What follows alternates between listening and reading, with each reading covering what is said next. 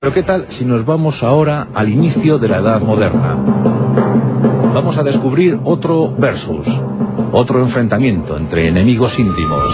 Y es que muy pocos saben que Cristóbal Colón eh, tuvo enemigos dispares.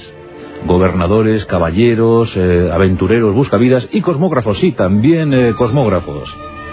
Juan de la Cosa, nacido en 1460 en Santoña, en Santander, la verdad es que pasa por ser uno de los grandes cartógrafos de la historia gracias a esos mapas primigenios elaborados sobre la flamante realidad americana.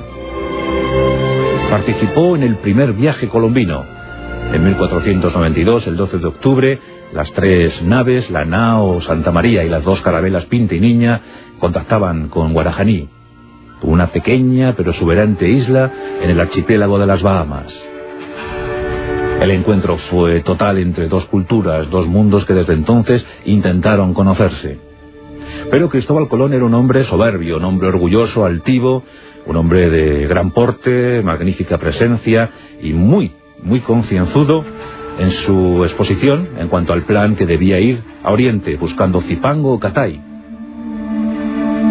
Y desconfiaba, por supuesto, de, todos, ¿no, hermano? El viaje, eh, los 33 días que transcurrieron desde que las naves colombinas dejaron atrás la isla de Hierro hasta que llegaron al Caribe, en esos 33 días, pues no, no faltaron disidencias, no faltaron críticas, incluso algún intento de sedición.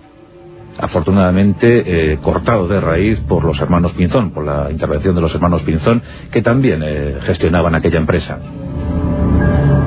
Pero lo que casi siempre se olvida es que la nave principal de las tres, que era la, magnífica nao Santa María, en origen no se llamó así, pues su nombre era La Gallega, y el dueño de esa nao era Juan de la Cosa.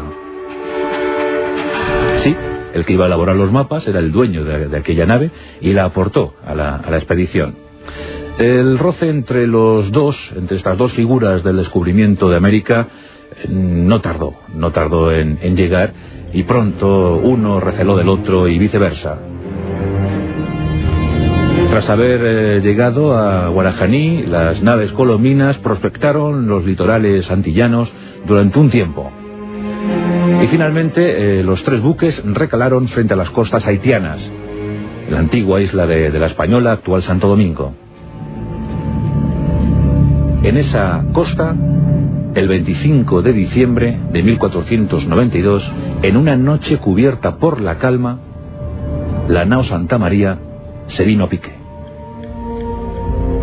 Dicen que los españoles eh, estaban eh, muy confiados, no hacía mal tiempo, y bueno, pues eh, le entregaron la vigía de, de, la nave a un joven muchacho, un joven muchacho que ni supo ni quiso advertir la alarma, el peligro que se abatía sobre la nao. Pero lo cierto es que la Santa María se hundió. Eso sí, en aguas poco profundas, lo que permitió a los españoles, a la expedición colombina, rescatar buena parte de los aparejos, del maderamen, de los bastimentos, para con ellos eh, levantar una fortificación a la que Cristóbal Colón bautizó con el nombre de Navidad. El Fuerte Navidad, la primera construcción española en América. Bueno, pues Cristóbal Colón, como digo, eh, desconfiado, imputó a Juan de la Cosa el hundimiento de su propia nave.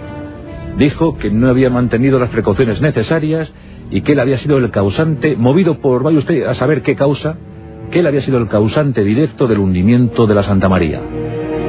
El enfado fue eh, monumental entre los dos y parece ser que se las tuvieron eh, duras en las semanas siguientes.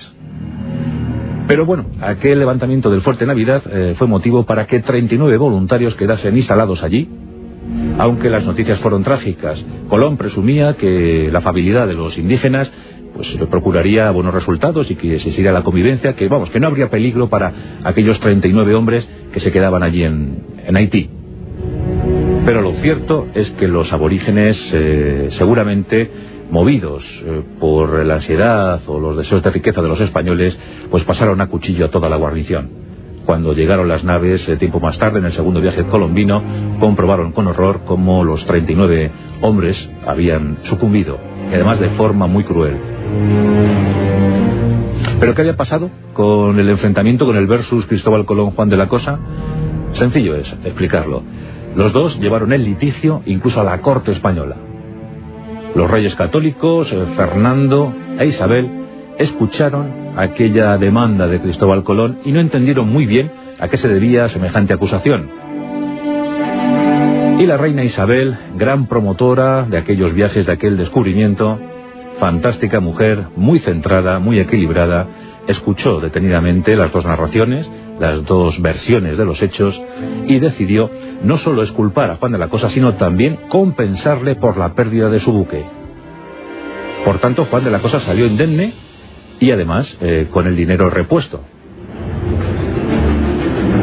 Y por si fuera poco, eh, se autorizó a Juan de la Cosa a formar parte de las siguientes tripulaciones que irían a América. Así que en el segundo viaje colombino también fue Juan de la Cosa, muy regañadientes, Cristóbal Colón tuvo que admitirlo, y ya ignoramos qué fue de aquella relación. Juan de la Cosa moriría en la actual Colombia luchando contra los indios. Cristóbal Colón, dentro de nada, celebraremos el quinto aniversario de su fallecimiento en Valladolid. Lo que sí ignoramos todavía a estas alturas es dónde narices se encuentran sus restos. ¿Estarán en Santo Domingo? ¿Estarán en Sevilla? No olvidamos que tuvo muchísimos, muchísimos enemigos. Tantos como el hermetismo del que hizo gala durante toda su vida, lo que nos impide saber todavía fehacientemente dónde nació el gran almirante de la mar Oceana. Pero queda para la historia que fue el descubridor oficial de todo un continente, aunque él murió sin ni siquiera intuirlo.